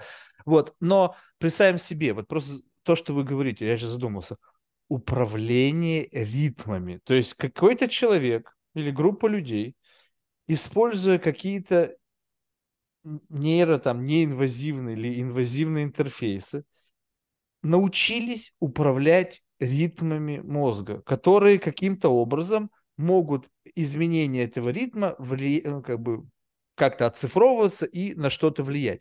Вот этот момент, вот сам акт некой тренировки, то есть мы как бы тренируем какую-то некую ментальную мышцу. Вот и чем больше будет девайсов, которые так или иначе мы будем управлять там, не знаю, каким-то фокусом нашего внимания, как вот Apple, да, вот там, не знаю, он, они там пошли дальше, типа, давайте я буду э, взглядом там, не знаю, клик делать там каким-то, то есть по факту концентрируя свое внимание на чем-то. И вот это движение в этом направлении. Скажем так, вот мы натренировали свое тело, если пошли в тренажерный зал, либо занялись теннисом, и мы стали классным либо атлетом, либо классным теннисистом. То есть прогресс на лицо. Если мы будем двигаться в направлении улучшения э, каких-то, ну, какой-то ментальных мышц, то может ли это привести к принципиально новому уровню когнитивных возможностей, которые в целом, как вот, допустим, как в рамках э, там, науки, еще чего-то, позволят что-то новое от, видеть в силу того, что появилась новая возможность. Ну, скажем так, вот, у меня появилась возможность приседать 300. Ну, я думаю, в случае какой-то необходимости мне это может помочь. Ну, не знаю, там, придавило кого-то, блин. Я подсел, раз смог. Если бы у меня этой возможности не было, не было бы совокупной системы тренировок, там сколько бы адреналина в меня не прыскивалось, я бы вряд ли бы это сделал. Так вот, может быть, вот необходимость вот этого чуть-чуть перехода за пределы какого-то зоны непознанного в той или иной дисциплине требует некой специфической тренировки, именно специфической. Не классического там читай, думай, размышляй, а чего-то тренажера. Ну, сложно взять и представить себе, накачать мышцы, думая о том, что я приседаю. Ну, фигня какая-то все равно происходит. То есть мне нужно как-то что-то делать, как-то что-то на... куда-то направлять. Либо угу. нет, либо не позволит изменить. Значит, э, эм, здесь очень хорошие новости, поскольку наш мозг, он пластичен, и именно он э, пластичен таким образом, что мы можем научиться чему угодно. Мы можем научиться кататься на велосипеде. Читать мысли. Мы можем научиться читать мысли, если э, дать нам такую возможность. Можем управлять чем угодно э, сигналом собственного мозга. И э, когнитивные э, возможности, они формализовались, скажем, у обезьян, что, что это такое? Это некая способность к абстрагированию, скажем, обезьяну учат, эм, Э, допустим, тянуть на себя рычаг, да, но только если ручка э, этого рычага красная. Если зеленая, то нужно оттолкнуть от себя, да. Э, вот этот уровень абстрагирования обезьяны такому, такого уровня когнитивным мышлением обладают и могут это сделать, но если какие-то области мозга удалить, то они уже перестанут э, обучаться в этой задаче. Э, причем э, совсем недавно был поставлен интересный эксперимент, где стимулировали некую область мозга, называемая премоторная кора электриче- электричеством, и дали обезьяны, обезьяне новое чувство – Э, чувство формы ручки. Ручка могла быть, скажем, квадратная, треугольная, прямоугольная. И просто стимуляцией обезьяна довольно быстро соображала, какую ручку ей нужно схватить. То есть здесь опять-таки э, может даже показаться странным стимулируем. Это вызывает ощущение формы ручки, которую нужно схватить. Что это такое? Но, тем не менее, обучили. То есть ей а, сгрузили понятие формы? Либо и, да, как ее... бы стимулировали каждый раз, когда давали ей что-то новое а, потрогать, да, посылали да, некий сигнал, который стал ассоциироваться с формой. Да, э, с, точ, с точки зрения обезьяны она просто обучилась э, получать э, там фруктовый сок, да, но сигнал, сигнал он передавал форму ручки, причем совершенно таким абстрактным образом. Там форма не кодировалась, скажем, 100 Гц с точки А, 5 Гц с точки Б, это означает э, э, ручка сферическая, да? Чуть-чуть по-другому означает ручка треугольная. И э, просто такие очень интересно. То есть а, обезьяна реагировала мгновенно, там, меньше, чем за полсекунды она соображала и хватала ручку правильной, правильной формы. Э, так что, э, значит, отвечая на ваш вопрос, да, можно, если хорошо придумать, можно улучшить когнитивные способности мозга определенным образом, и мы будем лучше соображать в какой-то мере. Но ведутся споры, насколько это генерализуется. То есть, если я, скажем, хорошо обучусь, там, не знаю, играть э, в поддавки, да, сделает ли меня это умнее в целом. И э, вообще говоря, умнее не сделает. Э, все, все, все-таки я тренируюсь на специфический э, круг задач. Но, но если эта задача именно, скажем, не быть э, конформистом, да, то это уже полезно и да.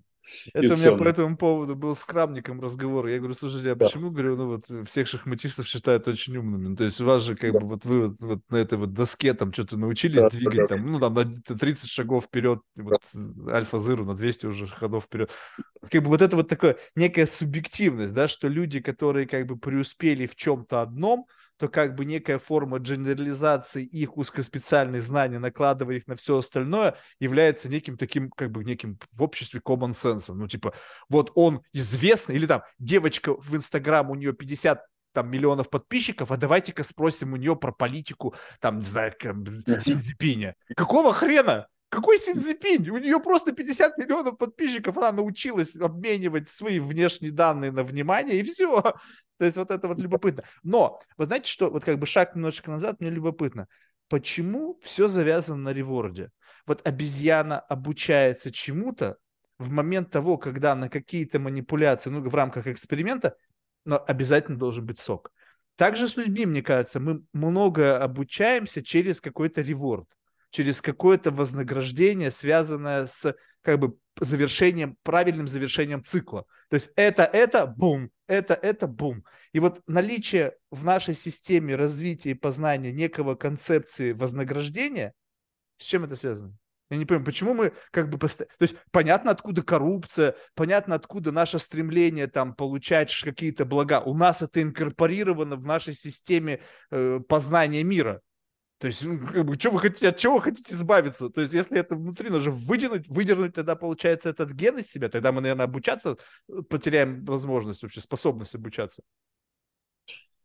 Э, да, это очень-очень хороший вопрос. И это фундаментальный принцип, на котором построен наш, наш мозг. Именно мозг э, постоянно работает на вознаграждении. Причем действительно постоянно. То, то есть и, я с вами разговариваю, я еще там не, не, не, не отпил кофе, ни разу себя не вознаградил, но тем не менее э, вот эта система оценки э, и вознаграждения и подкрепления, она работает постоянно и непрерывно. То есть, скажем, я что-то сказал, э, оценил умную ли вещь я сказал, подкрепляю сеть ответственность за говорение умного – и это непрерывно непрерывно происходит, происходит по всему мозгу. Значит, если быстро описать, как работает мозг, есть кора э, полушарий, в ней огромное количество нейронов, и они делают все, что угодно. Там, могут вычислить кубический корень там, и, и, из 10 и так далее, и так далее.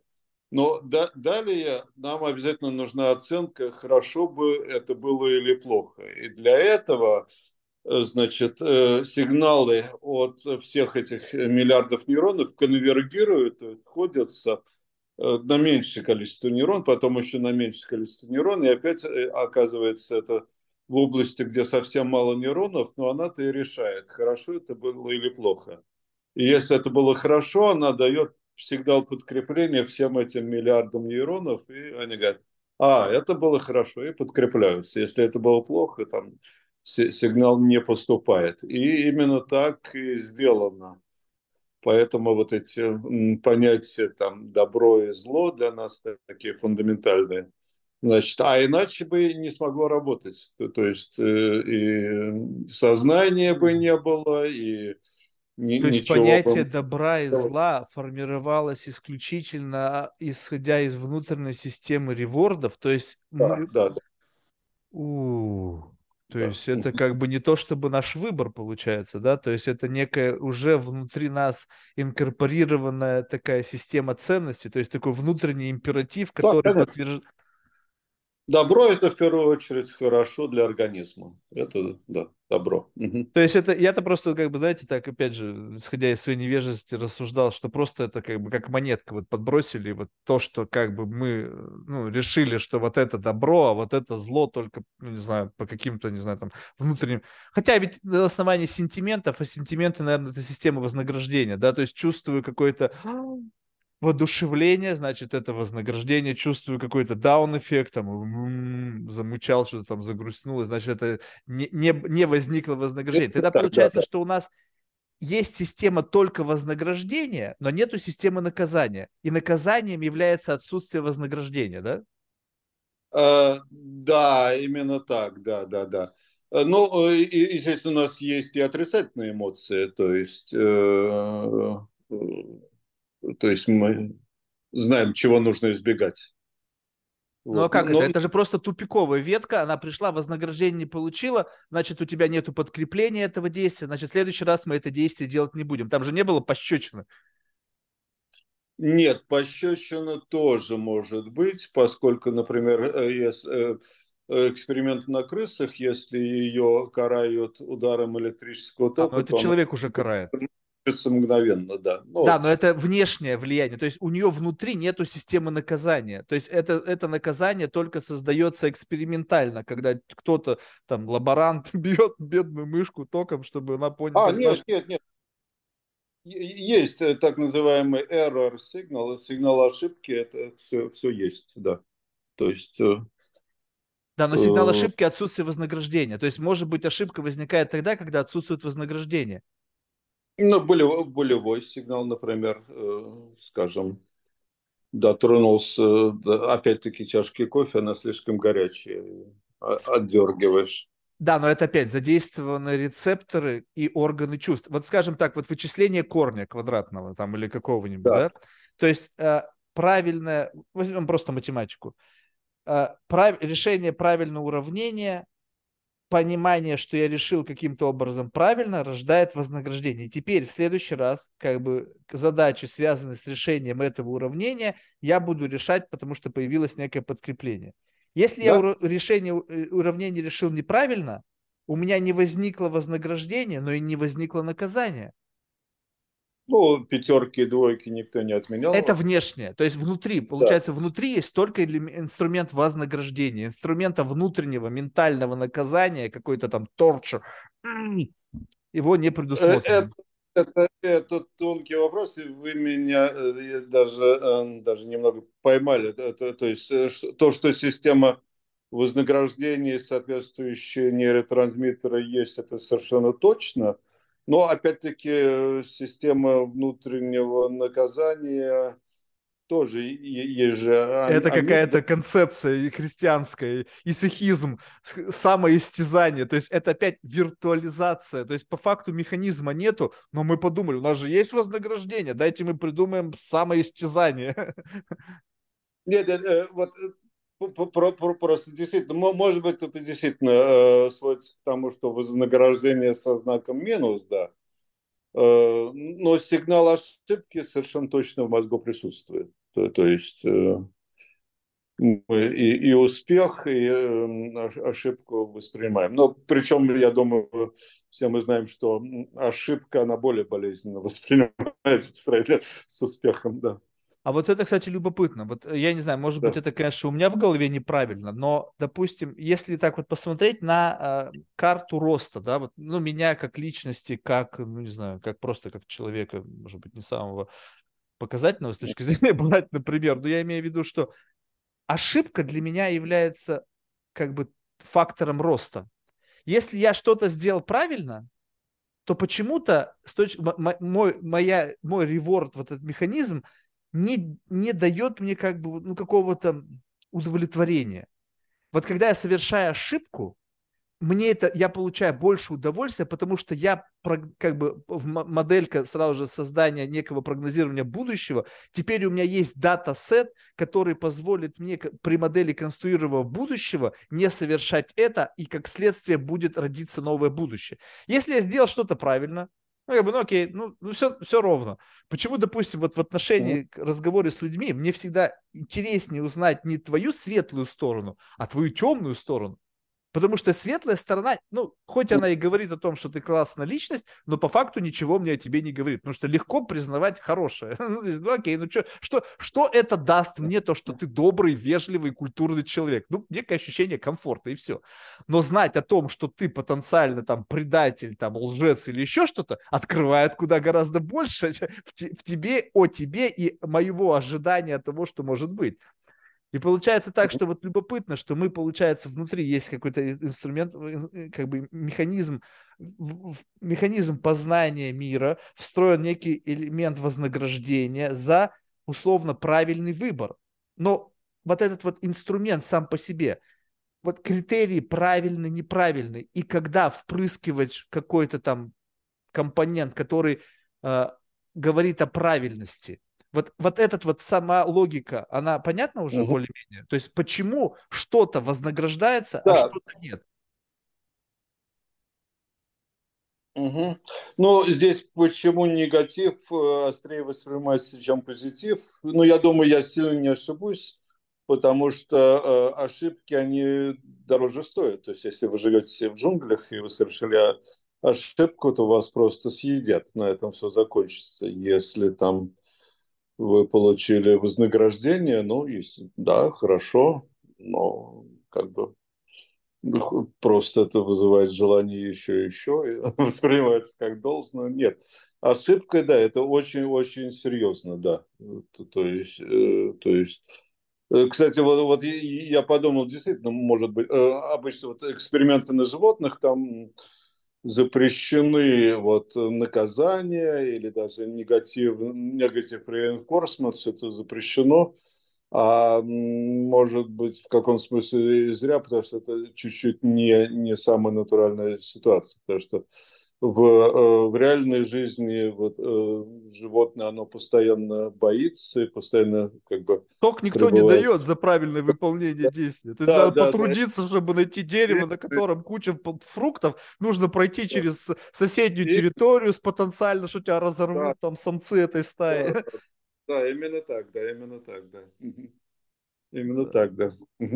Да, хорошая, очень хорошая мысль. Вот это, кстати, тоже все.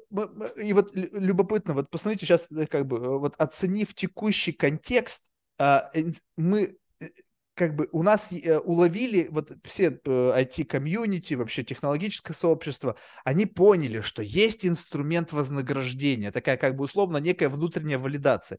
Теперь они, ухватившись за это, создали некую внешнюю валидацию. То есть, когда лайк, там какой-то там подписчики, они как бы валидируют и вознаграждают тебя за какую-то модель поведения. И по факту вот вам классный инструмент, эволюционно встроенный, отзеркаленный элемент манипуляции. Как бы, как бы нам вот так вот э, ну, создавать внешнюю валидацию для того, чтобы возникало некое подкрепление. Ага, что-то сделал, о, получил лайк. Бук, уже я теперь начинаю как бы курировать свои мысли, свое движение в этом направлении, используя встроенный инструмент этого. И вот тут у меня любопытно, как бы можно ли экранировать вот это вот э, э, вознаграждение, как бы чтобы не быть заложником вот этого э, э, инструмента валидации. Ну, то есть вот как бы вот, э, потому что очень много, я вот просто смотрю, взять даже этот подкаст, да, как бы это как, знаете, такой эксперимент в эксперименте. То есть Внешней валидации никакой нету. Ну, то есть, как бы, Марк, ты какой-то херней, по-моему, занимаешься, то есть, там, три подписчика, ты тратишь время людей, да, чтобы их там заставить, отвлекаешь их от важных дел.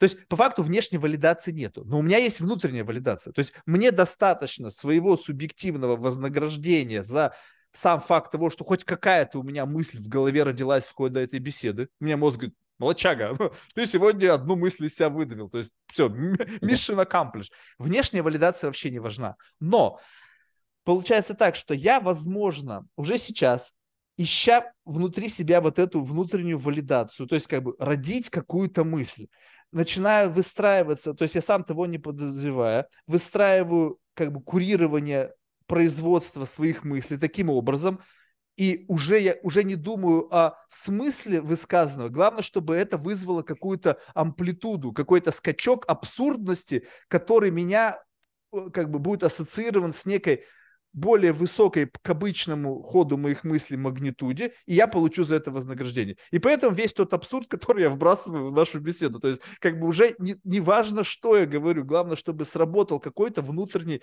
э, а, а, механизм вознаграждения. Хотя с точки зрения познания получается, что я сейчас веду неправильную стратегию. Я же только что сказал, что познание идет через ошибку.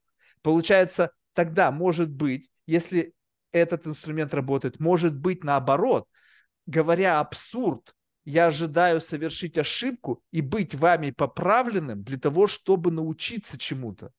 Так? То есть по факту вознаграждение Но... за ошибку ну, эм, абсурдом я бы это не назвал, наоборот, вы очень интересно все говорите.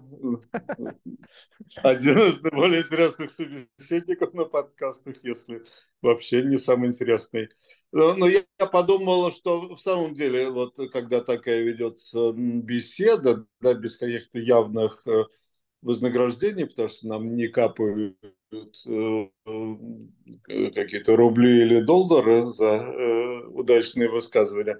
Может быть, действительно мы получаем вознаграждение в виде каких-то идей, то есть если вы что-то сказали, я что-то сказал, возбудилась мысль, появились идеи, и это уже является своеобразным вознаграждением, потому что вознаграждение действует на разных уровнях, и на высоком уровне оно именно такое интеллектуальное. Это никто не отменял. Но, кстати, я вот был в компании Илона Маска, Нейролинк, года четыре, по-моему, назад я там выступал.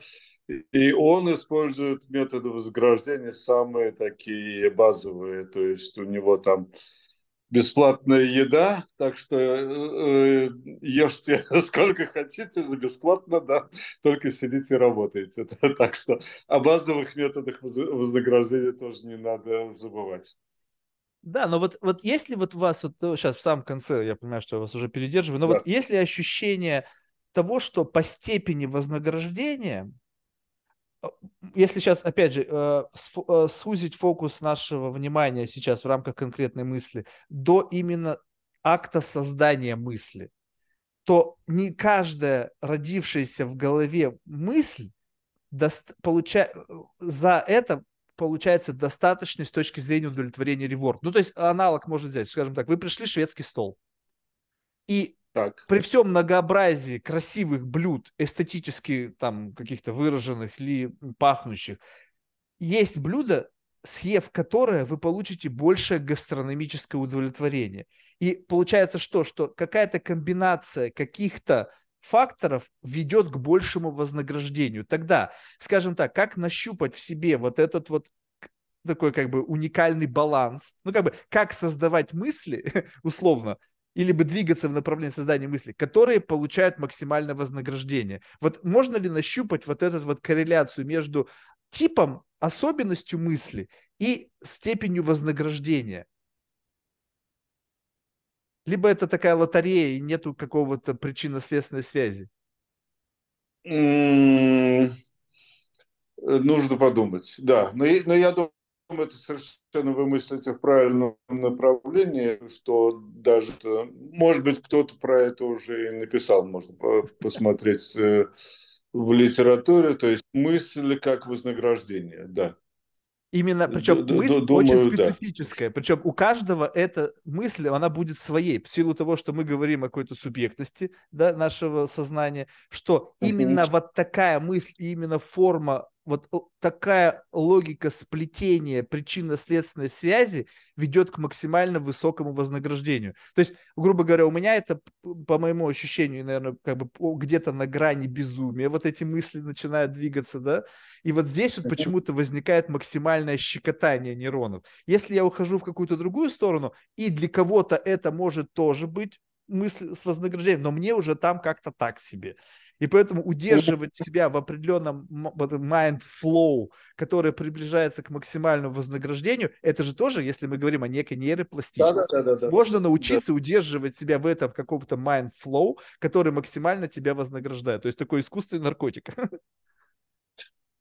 Да, э, очень верно. Я думаю, здесь как раз нужно, может быть, посмотреть на какие-нибудь девиантные мысли, скажем, есть, э, скажем, любители плоской земли, да, э, концепции, когда они собираются, они же бесспорно вознаграждают себя. Да. Посмотреть, на что конкретно они реагируют, и, скажем, кто-то здесь скажет, там, Земля более, даже более плоская, чем вы думали. Тут же какой-то вот такой сигнал Да-да-да. Next level. То есть он еще взял... Это, знаете, у меня был разговор с Тахиром Базаровым, и как бы это как... И как контекст беседы был продолжением разговора со Смоловым. И как бы Осмолов мне говорит, Марк, ну, ты типа тащишься от удивления. Ну, как бы какое-то, знаете, он как-то так сумел контейнировать то, от чего я получаю удовольствие. А Базаров такой сел, думал, ну, видимо, как бы некий академический вот этот вот, как бы нужно же перепрыгнуть, да, собеседник. Он говорит, Марк, так ведь еще есть изумление. И я такой думаю, блин, а? Ну, то есть только что я вроде бы был уже на пике, то есть у меня уже есть точка, как бы извержения, и он говорит, слушай, ну можно же еще чуть-чуть расширить. И вот эта семантика между удивлением и изумлением, хотя по факту, если так широко на это смотреть, это синоним, но я чувствую гэп. То есть я чувствую, что вот тут вот как будто бы еще чуть-чуть слаще. И получается да, так, да. что вот достижение этого стало менее достижимым, поскольку увеличился вот вектор движения. И поэтому если кто-то сказал, что Земля на самом деле более плоская, чем вам кажется, это такое ощущение, что, мне кажется, он нагадил им всем, потому что теперь им нужно дотянуть свое плоскоземельное да, ощущение да. до еще более плоского уровня. Ну да, там им все пощекочет, конечно. Слушайте, Михаил, ну большое спасибо, я реально получил Раз, искреннее да, удовольствие спасибо. от беседы, поэтому спасибо вам за ваше время. Вот вы спрашивали, о чем это. Вот приблизительно подкаст вот об этом. Как себя Понятно. щекотнуть, как получить вознаграждение. Хорошо, да, да. Разогнали мы слишком. Ладно, всего доброго, успехов. Хорошо, хорошо. До свидания. До свидания.